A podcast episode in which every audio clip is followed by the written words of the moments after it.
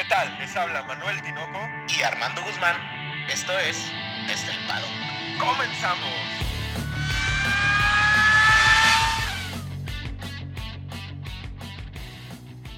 Tinoco, dos palabras. El debut.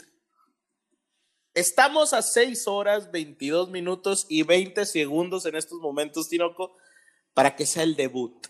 El debut de la temporada 2021. Tinoco, muy buenas tardes, muy buenas noches, muy buenos días. Armando, ese, ese crono lo tienes ahí en una página de internet, ¿verdad? Página oficial de la Fórmula 1. Página oficial de Ah, la bueno. Fórmula 1. Muy contentos, Armando, encantados y ansiosos. Ya esas seis horas se me van a hacer eternas, Armando.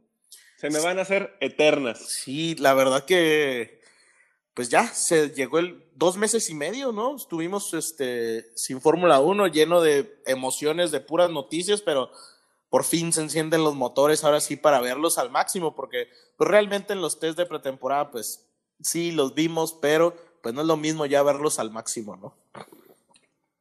No, no, no. Mañana vamos a ver realmente si Mercedes está en problemas. Vamos a ver que Aston Martin está ya en la cola, en el, en el trasero de los monoplazas, en el trasero de la fila. Y vamos a ver a Red Bull si es cierto que puede o no puede competirle a Mercedes. Muy bien, Tinoco, y pues qué, qué vamos a ver en esta previa al Gran Premio de Bahrein. Como lo platicábamos, Armando, yo sé que tú quieres decir chismes y que quieres seguir esta, esta, esta, este chismerío, este ventaneando de la Fórmula 1, pero te voy a parar en seco y te voy a decir que hoy, hoy es momento de que le demos a todos los que nos están haciendo el favor de escucharnos una introspección, una, un acercamiento con la pista, que, que podamos verla de una manera más eficiente, que podamos saber cómo se desempeñan los monoplazas en la pista. Muy bien, pues ¿Qué te estoy, total- estoy Digo- totalmente de acuerdo, pero insisto en que cerremos con un muy buen chisme, Tinoco. Bueno, lo voy a ir pensando en el podcast, hermano. Lo voy a ir pensando en el Muy bien, Tinoco, pues el Gran Premio de Bahrein, normalmente la Fórmula 1 realmente empieza en Australia, eso lo sabemos, ¿no? Pero pues ahora empezamos en. Bahrein, un circuito que pues tiene muchas características importantes. El primer dato es que la primera vez que se corrió en Bahrein fue el 4 de abril del 2004, o sea, ya tiene muy buen rato eh, corriéndose y pues otro dato importante que tenemos de la pista es que eh, después de la edición 2010 se aumentó el circuito. Toda esta, esta parte del circuito que entra así como, como hacia la recta principal, este, aumentó ca- cerca de un kilómetro, son 900 metros lo que aumentó con este, esta nueva parte del, del, del circuito y quedó en un circuito de 6.3 kilómetros. Para los que nos escuchan en Monterrey, haz de cuenta que son dos vueltas al Parque Fundidora. Oye, entonces vamos aclarando una cosa, Armando. Este circuito cuenta con dos trazados. Uno es el, el trazado de Bahrein, que se conoce como el trazado de Bahrein, que es el, el que se va a correr este fin de semana, y otro es el de Sakir. El de Sakir me parece que es más corto. Así ¿verdad, es, Armando? y es el que, en el que ganó Checo Pérez. ¿Se acuerdan que en el Gran Premio de Bahrein es donde choca eh, Grosjean, que Checo Grosjean. iba en tercer lugar, se le, se le truena, Truena el, el motor. Y el Gran Premio de Sakir, el otro, es el circuito exterior, ¿no? Es el circuito exterior de Bahrein. Oye, Armando, otro dato que está fresquito para, para empezar y darle cale- cale- calorcito con los datos técnicos o los datos históricos.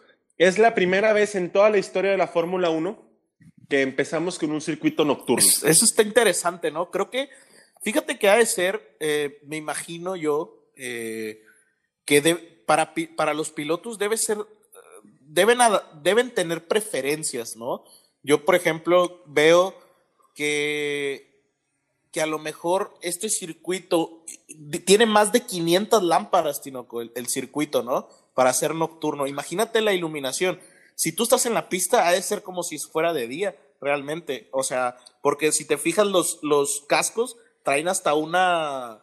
No traen el polarizado completo como si fuera en un día normal, pero sí traen un pequeño polarizado. Ha de estar fuerte las luces este, que iluminan, ¿no? Es como ir manejando y que te avienten las altas, yo me imagino, Armando, que, que te lamparé, ¿no? Como decimos en México. Están altísimas. Pero bueno, están Armando. altísimas, están altísimas. Ah, para ti y para su nueva han de ser así como estrellas en el cielo. Sí, tú te has de recargar ahí. la- Oye, Armando, a ver, entonces, este circuito cuenta con tres sectores. Como todos los circuitos, contamos con tres sectores. Y lo interesante del circuito es que se presta mucho a adelantamientos porque tenemos tres zonas de DRS, hermano. Tres zonas de DRS que nos facilitan el poder adelantar. Tenemos tres rectas muy pronunciadas, muy largas, en donde seguramente vamos a ver a los carros hacer maniobras de adelantamiento tremendas, hermano. Está, Tinoco, discúlpame que estoy comprobando que lo de las zonas de DRS no estoy seguro. Yo estoy seguro porque lo estoy viendo aquí en la base de dato que- datos que tenemos en desde el paddock y sí, la primera zona de DRS pues es evidentemente en la recta principal. Después, saliendo de la curva número 10 en el sector Ujú. 2, tenemos otra recta pronunciada. Ahí se activa otra zona de DRS y tenemos la tercera en, en, en la- en el- sector número 1 saliendo de la curva número O 3. sea, tenemos prácticamente después de la de la de la primera de la gran recta tenemos otro DRS luego luego. Es correcto. Y luego viene la curva número 4, 5, 8, 9, que es la detección de. DRS. Y empezando, la, saliendo de la curva número 10, tenemos otra zona de Si vemos realmente el, el circuito, tenemos cuatro grandes rectas, Tinoco. O sea, si los son Cuatro. cuatro. por eso se le llama, o mucha gente por ahí han de haber escuchado que este circuito se le llama motor dependiente. Tinoco, ¿qué abriste? Una Coca-Cola, me imagino. Nada, Una no. Coca-Cola. Un Red Bull, Un Red un Red Bull, un Red. Bull. Es que estamos grabando de noche, Armando. Estamos grabando Es la emoción. casi cercano a- la medianoche. Y, oye, nos, me tengo que levantar en escasas seis horas para ver la, la- las prácticas libres uno, porque las tenemos que ver. Sí, bueno, lo que les comentaba es que este, este circuito se le llama motor dependiente. ¿Por qué motor dependiente? Por las mismas rectas. El- los automóviles, los carros de Fórmula 1 ocupan mucho torque, mucho empuje para poder hacer buenos tiempos en, esta, en, estas, en este circuito por las rectas mismas. ¿Qué, qué, qué es el torque? Pues este empuje, ¿no? Que tienen los, los carros hacia la resistencia y pues en las rectas se presenta este fenómeno y al final pues se vuelve que el motor es una parte esencial para un, un gran tiempo, ¿no? Oye, Armando, entonces, los motores que no son mo- motores dependientes, que son Los circuitos, ¿no? los circuitos, perdón. Pues, pues son de aerodinámica. al al final no, no tienen como un nombre, pero pues al final lo que importa en eso son la aerodinámica. De hecho, Red Bull eh, es un está es catalogado como uno de los equipos que tiene mejor aerodinámica, ¿no? Pero, y de Claro. hecho, el lastre que tenía eh, la temporada pasada puede ser este motor, pero ahora el motor Honda, pues da mucho que desear, no, perdón, tiene mucha expectativa para este, para este, esta temporada y creo que puede ser un muy buen parteaguas para ver qué nos podemos esperar de este, de este motor, ¿no? No, no nos asustes, Armando, no nos asustes yéndote contra Red Bull, porque seguramente este fin de semana va a ser un fin de semana redondo para Red Bull. Y a ver, Armando, vámonos metiendo un poquito en la historia del circuito. A Pues ver, mira, la temporada pasada lo ganó, no, no recuerdo quién lo la ganó. temporada pasada ganó Hamilton, la temporada Mm. antepasada ganó Hamilton. Uh, que la chingada. pero 18 y 17 tuvimos a un Vettel que ahí hizo este, con Ferrari, hizo la- los, los dos primeros lugares, ¿no? Este, es importante saber que Lewis Hamilton, fíjense muy bien, es importante en que empecemos a ver, para los que no sepan, dentro de las prácticas libres 1, 2 y 3, empezar a ver los tiempos, ¿no? Obviamente hay que ver en qué, en qué este, cómo era la, la- el stint que se le llama al, a, la, a la cantidad de vueltas que hace un piloto, eh, de qué, de qué si era larga o era una tanda rápida, etcétera. Pero Lewis Hamilton en carrera, Tinoco, el tiempo más rápido fue de 1 con 34 segundos. ¿Ok? ok. Eso es importante saberlo. Esa, es- esa fue su, su... Perdón, discúlpame. promedios. Discúlpame, no, no, no, no. Te estoy, te estoy diciendo... Te estoy diciendo mentiras. Hizo una hora con 34 en el tiempo total de carrera. Una disculpa. El tiempo más rápido, lo que te voy a decir, el tiempo más rápido en la Q3 fue de un minuto con 27 segundos.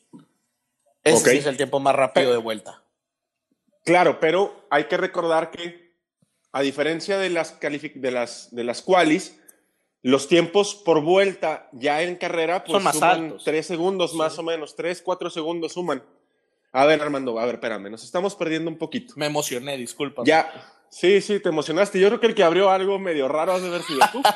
Porque tú, tú, Me emocioné. tú nos estás dando datos falsos. Perdón, perdón. Primero te pones contra Red Bull y luego nos das datos falsos. Yo no sé en qué vamos a acabar, Armando. Es la Es emoción, la ¿verdad? emoción, es la emoción. A partir de que ya empiece la Fórmula 1 me concentro más. Te concent- No, pues, ojalá. Yo, yo, yo, yo apuesto por eso. Muy bien. a ver, ¿qué me ibas a preguntar? Pero a ver, a ver, Armando. Entonces quedamos que tenemos prácticas libres 1, 2 y 3. Ujú.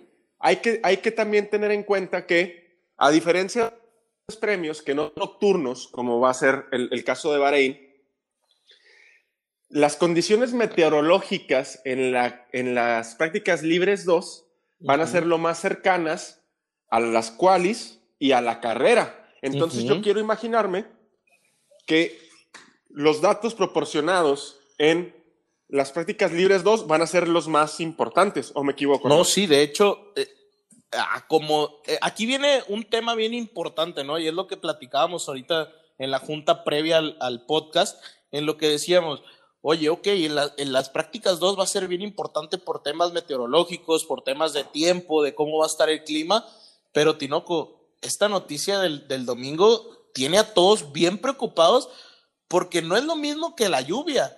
Una tormenta de arena, Tinoco, ¿cómo, cómo se cancela, no se cancela? ¿Realmente qué determina si el agarre o la vista? No es lo mismo que una tormenta de agua. A mí yo creo que, a ver, espérame, primero hay que, tú estás bien salado, Armando, no digas que se va a cancelar porque si se cancela va a ser tu culpa.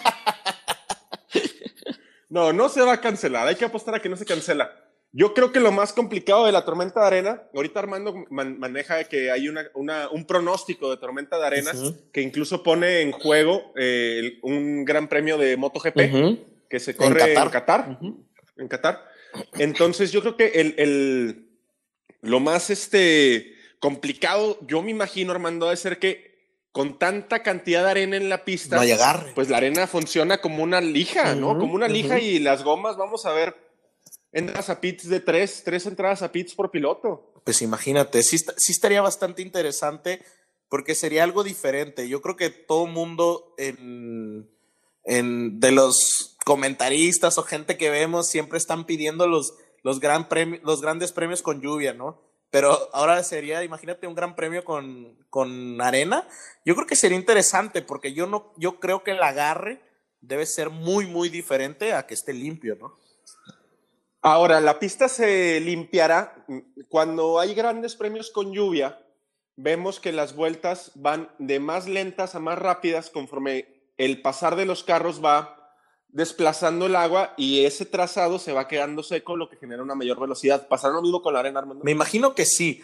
Y me imagino que debe ser aún más que el agua, ¿no? Porque al final el agua pues no está en estado sólido y la arena sí.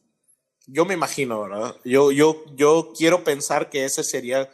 Pero imagínate, el mismo... eh, Este, este levantamiento de arena cuando pasa un carro debe ser increíble, o sea, que te esté golpeando la mica del...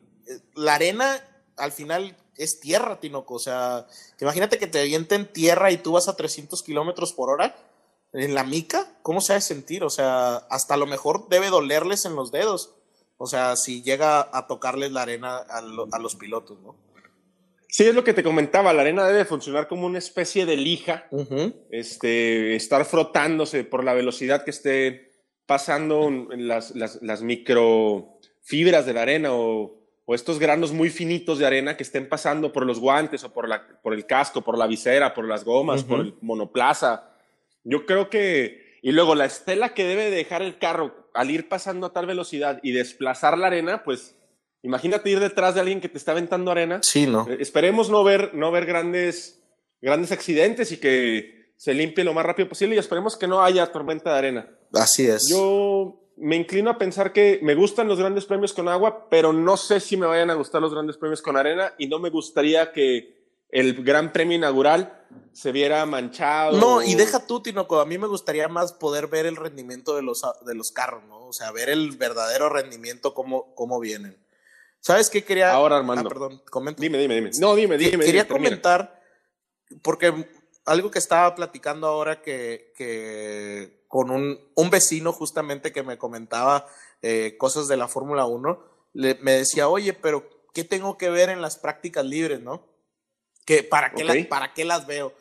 Y le decía yo, bueno, por- en este caso lo que comentabas tú de las prácticas libres 2 es verlas es muy importante. ¿Por qué? Porque en las prácticas libres 2, como va a estar el clima eh, similar, pues lo más seguro es que lancen los tiempos de carrera y los tiempos de clasificación. Entonces esos tiempos va a ser lo más acercado, lo más acercado, lo más cerca de lo que vamos a ver en carrera y en clasificación. En las libres 1 y las libres 3 sí podemos ver más setups diferentes, pero siempre es interesante ver cómo se sienten de cómodos los, pilotos y qué tiempos están tirando, porque yo creo que desde la primera Libres 1 van a empezar a lanzar tiempos porque realmente no conocen cómo están los, los automóviles, han tenido muy poca prueba los, los ingenieros, ¿no? Ahora hay que recordar para que nos, nos, nos sigan un poquito lo que estamos platicando, que hay que recordar que Bahrein está en un desierto, ¿no? Que tenemos una temperatura muy elevada durante el día, que además de, de esta temperatura elevada, el, el, asfalto en Bahrein es muy abrasivo, es muy agresivo con los neumáticos, y si le sumas una temperatura extremadamente alta, pues yo- a mí no se me haría extraño que, que, los, que los equipos no, no estén tan dispuestos a rodar tantas vueltas en las prácticas uno, en las prácticas libres 1 y en las prácticas libres 3. De hecho, Yo creo que más bien se, se, se inclinarían a rodar mucho más en las prácticas libres 2. Sí, de hecho escuché, Tinoco, que una de las cosas eh, que tienen medio preocupados a los equipos es que aunque las prácticas 2 se va a asemejar lo más al, a la carrera, en la carrera se espera que estén 10 grados abajo que en las prácticas 2 y en clasificación. Entonces va a ser muy diferente y a los carros, a los automóviles que desgastan mucho las llantas, pues les va a ayudar, ¿no? Que esté más frío el clima. Entonces me estás diciendo que Checo Pérez tiene por ahí un puntito extra Claro. por el cuidado que tiene de las gomas. Claro, imagínate, tres, cuatro, cinco vueltas más que le saques al mismo ritmo a tus, a tus, a tus este, neumáticos más duros que, que pongas en la, en la carrera, pues puede ser una gran, gran diferencia, ¿no? Ah, entonces tenemos buenas expectativas, Armando. Así es, esperemos que Chequito de Oro pues pueda ahí... ¿Sabes qué sería lo ideal? Que en la clasificación, bueno, para los que no sepan, en la Q1 eh, pasan los primeros 15, los primeros 15 tiempos, los, tiemp- los 15 tiempos más rápidos. En la Q2 pasan los 10 tiempos más rápidos. Y en la Q1 participan solamente los 10 tiempos más rápidos y ya es en la clasificación final. Pero algo importante que hay que saber es que los neumáticos que se utilizan en la Q2 son los neumáticos que se utilizan para el arranque de carrera. El compuesto, ¿no, Armando? El, El compuesto. compuesto. Si tú corriste el, la Quali 2 con medios, Ajá. pues la FIA te obliga a arrancar con medios la carrera. Así es. Entonces ahí es cuando empezamos a ver las estrategias. Por ejemplo, vemos a todos en la Q3 con los neumáticos blandos para hacer lo más rápido posibles, pero después vemos quizás a los equipos más rápidos que creen que puedan quedar entre los 10 mejores con medios y se Claro. lanzan con medios porque empieza la estrategia. Recuerden que en carrera, pues no puedes usar, no puedes, tienes que hacer a fuerzas una parada y no puedes utilizar el mismo compuesto las dos veces. Tienes que utilizar un compuesto diferente. Entonces puedes arrancar con un compuesto medio y que sea cerrar con un compuesto eh, blando, ¿no? Claro, para darle mayor velocidad al cierre de la carrera. Pero Así Armando, es. Otra cosa que también es importante ver en, en la quali, en la quali es que el setup del carro tiene que ser el mismo que el setup con el que arrancas la carrera. Ya no existe este party mode que platicábamos el podcast pasado, ya no va a existir. O sea, el setup que tú, que, con el que tú arrancas la quali es el setup con el que tienes que arrancar el carro. No puedes arrancar con un, con un setup diferente. Eso, eso está, yo creo que, que limita un poco las, las calificaciones, pero hace que los equipos piensen más en la carrera, ¿no? Sí. Hay que recordar que a pesar de que nosotros nada más vemos al piloto o a los pilotos eh, rodando por el circuito, esto es, esto es todo un equipo, ¿no? Y hay, hay, toda una ingeniería detrás y toda una estrategia detrás. Y la Fórmula 1 y la FIA determinan que este tipo de situaciones o reglas van a acercar más a los equipos. Siempre va encaminado a ese, a, ese, a ese sueño en el que ya no existan estos, estos tiempos tan desfasados entre el 1 y el 20, que tú por ahí ponías que iba a haber un bloque muy pegado. Del 1 al 16. 18 dijiste, 18.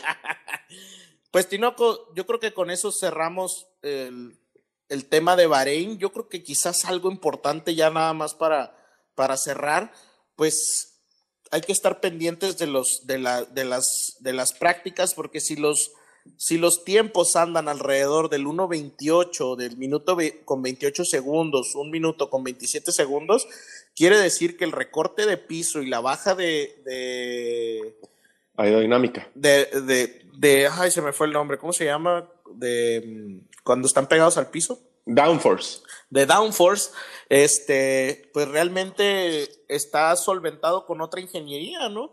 Al final debe tener algún otro, algún otro desarrollo los automóviles para estar haciendo los mismos tiempos que el año pasado. Lo importante también a mencionar ya como cierre de, de esta carrera inaugural de la, de la temporada 2021 es que generalmente los carros no tienen ese, ese gran desarrollo. Yo no creo que, que sean tan, tan diferentes los tiempos desde la última carrera en Abu Dhabi a esta carrera, porque a final de cuentas no han tenido todo ese año de desarrollo.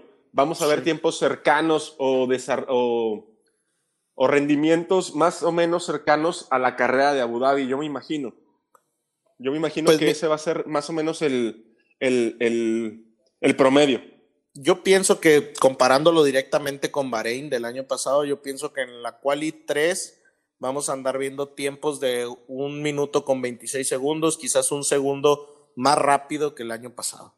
Ahora hay que recordar que de, la carrera de Bahrein o de las dos carreras que hubo en Bahrein, la temporada pasada esta pasaron tres, tres meses, cuatro meses, sí. Entonces, pues los, los, los, pilotos y los equipos ya deben de estar muy acostumbrados, ya deben de, deben de tener muy fresca la pista, los setups, la, el, el clima, la, la, calidad de pista, lo agresivo del asfalto, para poder darle ese, ese, ese pues, empujoncito que van a necesitar los setups de los carros. Claro. Pues muy bien, Tinoco. Yo creo que estamos listos. Yo creo que también la, la gente que nos escucha está lista. Me imagino que todos estamos emocionados, todos están igual de emocionados que nosotros y que sea un gran premio de Bahrein, ¿no? O sea, ahora sí que a disfrutarlo.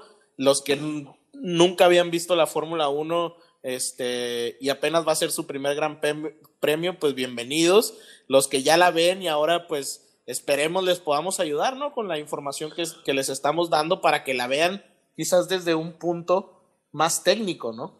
Oye, Armando, espérate, antes de que cerremos con, con Bahrein, recuérdanos los horarios, los horarios al menos para México. Muy bien, déjame te doy los horarios para México. Los horarios para México son, ahí te va. Dame un segundo, ahí va. Práctica 1 es el día de mañana, o sea, el 26 de marzo, de 5 y media de la mañana a 6 y media de la mañana. Las te vas a desmañanar. Así es. Luego las prácticas 2 vamos a tener que decirle al jefe que, que vamos a estar ocupados de 9 a 10 de la mañana. No le pidas permiso, tú nomás pon ahí la, la laptop a un lado y... Después, el día 27, que es el sábado, tenemos las prácticas 3 de 6 a 7 de la mañana y tenemos las calificaciones el sábado de 9 a 10 de la mañana. Y el domingo, pues preparen la barbacoa, Tinoco, porque la carrera es a las 9 de la mañana. Una hora, pues yo creo que está bien, ¿no?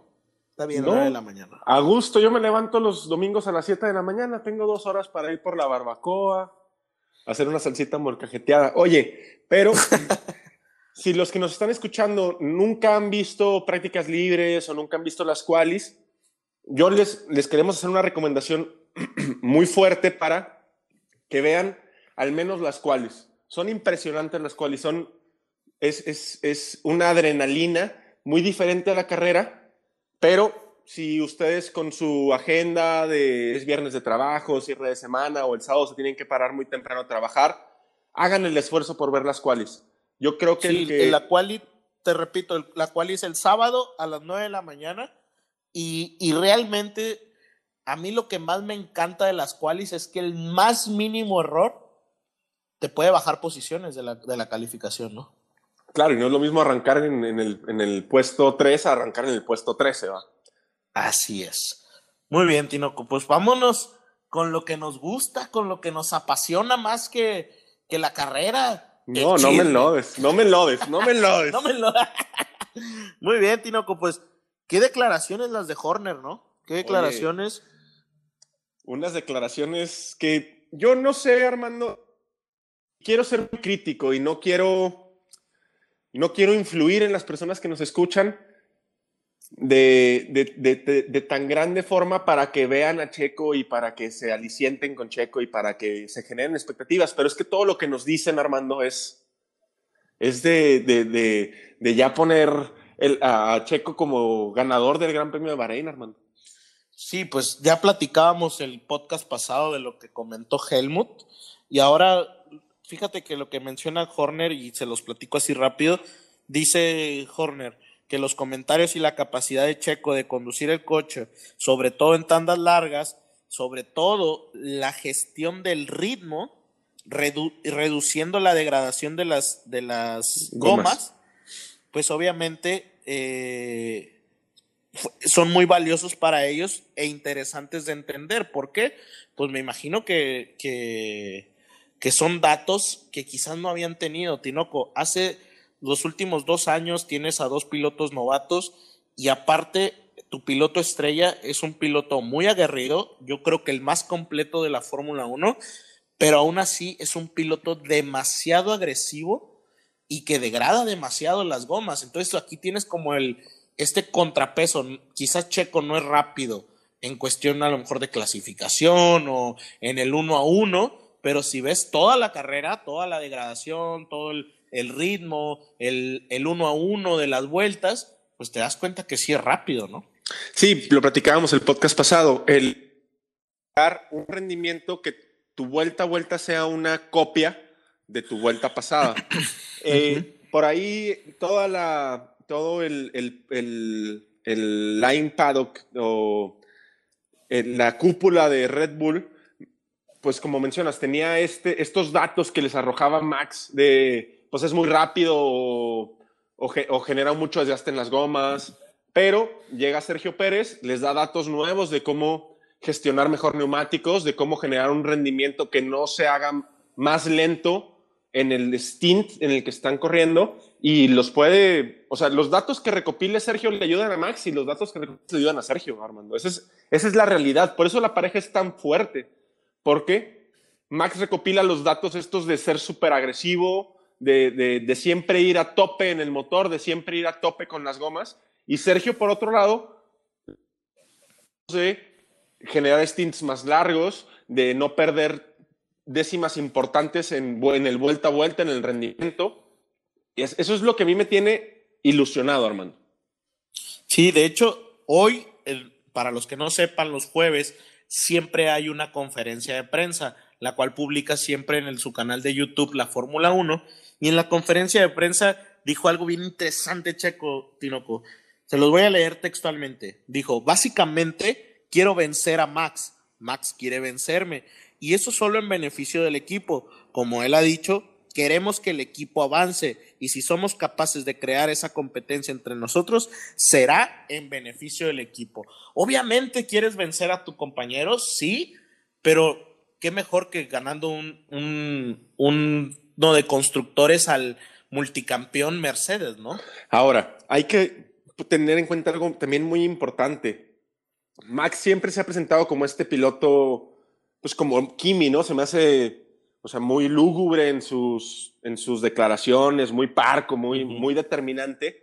Y cuando se empieza este equipo con Sergio Pérez, Max deja eso de lado y deja de ser no agresivo, deja de ser front, deja de ser tan afrentoso y, comenta en, en, las mismas declaraciones que hizo hoy, dice que los dos están muy maduros, que los dos van en el mismo camino, que no, que no, que a pesar de que va a ser una pelea libre, una lucha libre en, la pista, que los dos siempre van a ir pensando en el equipo. Eso yo no lo había visto con Max hace dos años, Armando. no me acuerdo. Es que ni siquiera con yo, yo creo que Max. No, yo creo que Max sí ha, este, yo creo que Max sí ha madurado, ¿no? Este, Max sí ha, crecido como piloto. Yo vuelvo a lo mismo, a mí se me hace el, piloto más completo, ¿no? Es el más completo. Realmente, por ejemplo, la carrera que gana Checo le arruina la carrera a Charles Leclerc. Claro. O sea, le arruina la carrera y, vemos, quizás yo creo el momento más eh, de novato que demostró en los últimos dos años tiene pues Turquía detrás de Checo Pérez justamente, ¿no? Sí, claro. Yo creo que ese es el, único error que le hemos visto. Sí, el único... El único, es su culpa. El único, la única tilde, la única este, situación en la que Max se desespera y quiere adelantar a Checo en una situación en la que era pues muy poco probable que lo adelantara y se trompea en Turquía. Pero fuera de eso, pues no, no lo habíamos visto hace, pues hasta, hasta con Ricciardo, ¿no? Que es cuando se, se estampan los dos Red Bull. Yo creo que también existe un respeto de Max, sabiendo que Checo no es una persona que se deje, ¿no? Yo creo que está el, está este, esta historia de, del Checo que nadie quería por agresivo. Entonces, ahora tenemos, tenemos un Checo maduro, a decir, Max sí, tiene su, su experiencia, pero si lo hago enojar, pues también me va a aventar el carro, ¿no? Ahora, ¿qué tanto será el respeto de Max o en la, en la balanza, Armando, qué tanto será la dirección de equipo de decir, oye, Max, te calmas tantito porque él también tiene su participación dentro del equipo. Yo creo que es la primera vez que en la cúpula interna de, de Red Bull, tanto como Christian Horner como Helmut Marco, le paran tantito los caballos a Max y le dicen, espérate, o sea, si eres, no hay piloto número uno ahorita, o sea, no, no es tan evidente que tú seas el piloto número uno, entonces bájamele tantito, porque él, o sea, Sergio también tiene su experiencia en Fórmula 1, ha demostrado ser muy rápido y te puede sacar un susto. Recordemos que, pues que Max, perdóname Armando, no, tiene, pues es de los pilotos que más este, DNFs tienen temporadas. Sí. Es, es, es muy, es, es probable que Max cometa una maniobra, como un accidente en una maniobra de adelantamiento y que lo orille a, abandonar la carrera, cosa que ya no vemos en Sergio. Fíjate que, o sea, volvemos a, esta estadística del año pasado en donde solo Luis Hamilton y Checo habían puntado en todas las carreras. Yo creo que eso te habla de la consistencia. O sea, un Checo que te promedie de 160 a 180 puntos en toda la, en toda la temporada, yo creo que sería lo ideal para Red Bull, porque esos 180 más los 200 de, de Verstappen, estás en la pelea de constructores, ¿me explico? Otra cosa que, que, yo creo que también está pasando dentro de Red Bull, Armando. ¿Qué tanto puede ah, generarle un, un avance en, en, su, en, su, forma de pilotar Checo a Max?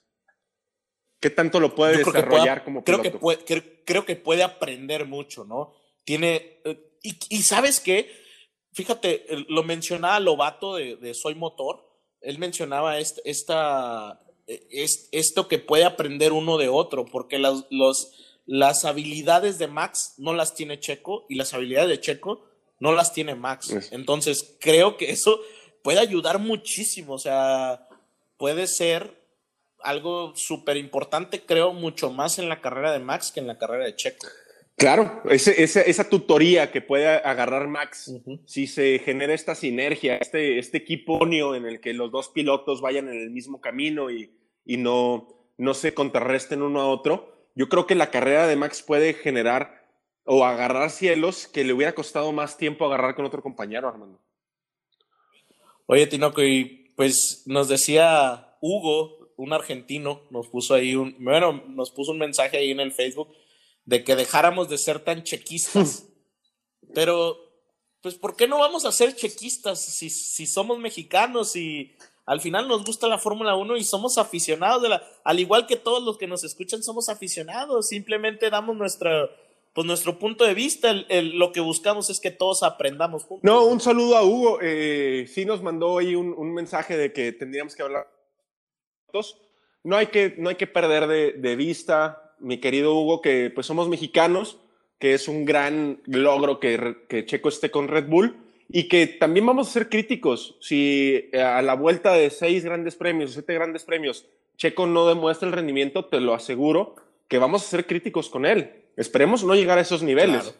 pero ahorita todo está en una nube y tenemos que irnos así. Un saludo a Hugo, a Argentina. Y pues así como nosotros somos chequistas, hay betelistas, hay de todo, pues vamos a darles a los aloncistas, ¿no? ¿Tinoco? Ah, ya te... Fernando Alonso. Pues ya para cerrar, ya para cerrar este podcast, cerremos con Fernando Alonso. Un saludo para nuestros, nuestros escuchas en, en España, pero es que Fernando Alonso esta semana, eh, específicamente el día de ayer, eh, le hacen una entrevista y le preguntan que si estará a la par de pues, campeones del mundo como Hamilton, como Vettel, ponen también por ahí a Max, ponen ahí a Sergio Pérez. Una, una pregunta de estas con, con, con saña, cizaña. Con cizaña, ¿no? Le dicen, ¿vas a estar, vas a estar al nivel? Uh -huh. Y Fernando Alonso responde, sí. ¿Te consideras igual de bueno que ellos? Y Fernando Alonso da una declaración como para ti, Armando. Soy mejor que ellos. Fíjate. Ah, ¿Te doy mi comentario o quieres darlo tú primero? No, no, dímelo, dímelo. Enlódate tú solo. Mira, está claro que no soy fan de Fernando Alonso. No, me lo juras. Yo creo que eso está ¿Me lo claro. juras? Esto, eso está claro. me sorprende mucho, me sorprende mucho porque hace poco veía una entrevista de Carlos Sainz. Carlos Sainz es todo lo contrario a Fernando Alonso. Fernando Alonso es una persona eh, egocéntrica, eh, una sangrón, pues. Y Carlos Sainz, todo lo contrario, un buen muchacho, ¿no? Este, al final, trabajador, que se ha esforzado, etcétera. Y yo veo un Fernando Alonso que, a ver, sí, fuiste campeón del mundo 2004, 2005, pero, a ver, mejor que Hamilton, Tinoco. Es que ya nos vamos a meter por... Tiene siete, cam tiene siete campeonatos, Fernando. Vettel tiene cuatro.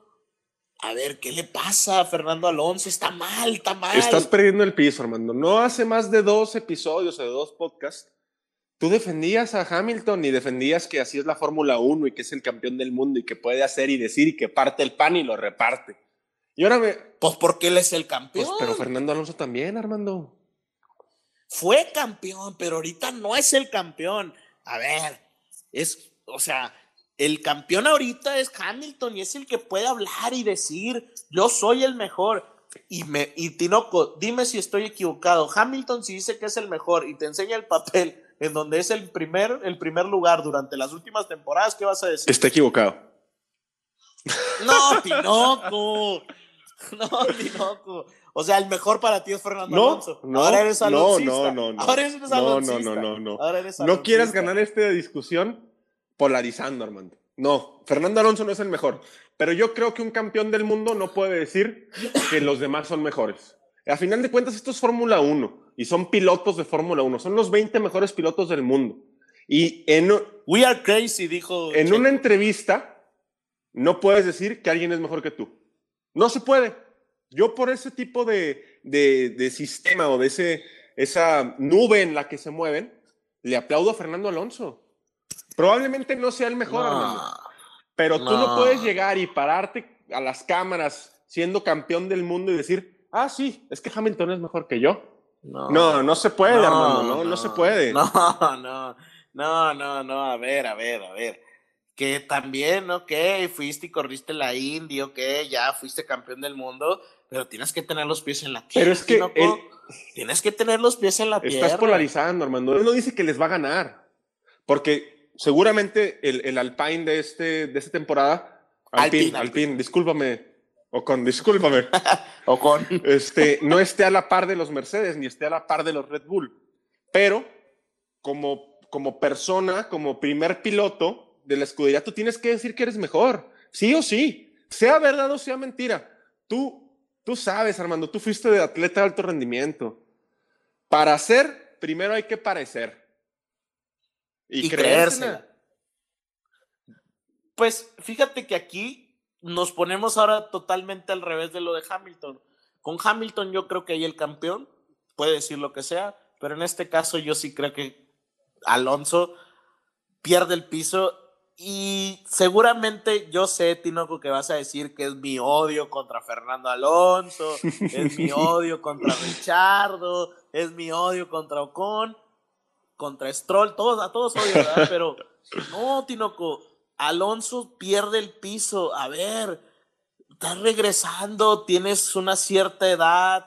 eh, yo creo que tienes que regresar eh, humilde y demostrar en la pista. Si el día de, es más, Tinoco, si el día domingo demuestra que es mejor, porque no necesariamente tiene que ganar, pero demuestra que está en un gran nivel, yo me comprometo al lunes decir y me retracto de lo que Anótenlo, anótenlo, porque se lo voy a recordar. Yo creo que el desempeño de Fernando Alonso va a ser bueno. No te voy a decir que va a ganar carreras. Es más, yo creo que siquiera van a entrar en Q3. Yo estoy casi seguro que no van a entrar en Q3.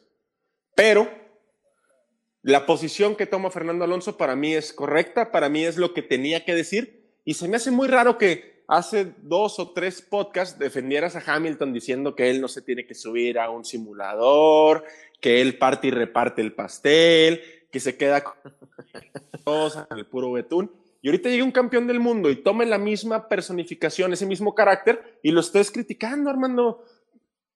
Pero no es el, no es el campeón. No, pero fue actual, campeón del mundo, Armando. Estás hablando de casi 20 años. Pero es atrás. campeón del mundo. Casi 20 años, sí, sí, sí.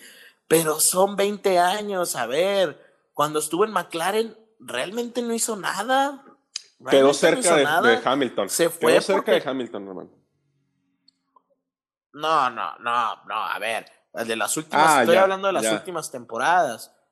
O sea, y luego se va a Renault. No, no, Y- estuvo y en se fue en McLaren. Se, fue en McLaren. Y no, y, y fue malo su actuación. No fue, vaya, no fue mala, pero tampoco fue lo que se esperaba de Fernando Alonso. Y se va en una muy mala Yo- temporada. muy, muy mala. Yo creo que es más tu odio contra Fernando Alonso, hermano. Porque hace. Y, y esta discusión la tuvimos a la inversa hace tres podcasts, Armando. Yo criticaba a Hamilton y tú lo defendías. Y tú defendías ese, Mira. ese, ese, ese ser tan ególatra. Y ahorita lo estás criticando. No, no voy a negar que mucho de, mucho de culpa tiene un gallego, un español que conozco, se llama Un Dan saludo Tamés, para Dan. Y un saludo para Dan. Es un, es un eh, español que de veras, él es aloncista y ahora apoya a Carlos, ¿verdad? Pero ahora que regresó Alonso, se convirtió en su otra vez, sacó su gorra Quimoa y todo. Y ha hecho que odie a Fernando Alonso, ha hecho que lo odie, pero sí creo que no, no se puede comparar con un siete veces campeón, dos campeones hace 20 años. Yo creo que no se puede comparar. Si los ponemos en una balanza, seguramente se inclina a favor de Hamilton. Pero el ponerse y decir yo soy mejor que ellos, me parece que no había otra posición, no había una respuesta más acertada que esa. No, tú no puedes decir, Armando, sí, Hamilton es mejor que yo. Sí, Max me va a hacer, me va a pasar y me va a pasar en, todo el circuito. No, yo voy a estar peleando con Stroll. No puedes decir eso, Armando. Eres un campeón del mundo. Eres uno de los grandes este, referentes de la Fórmula 1 actual. Te guste o no te guste, tenemos referentes actuales.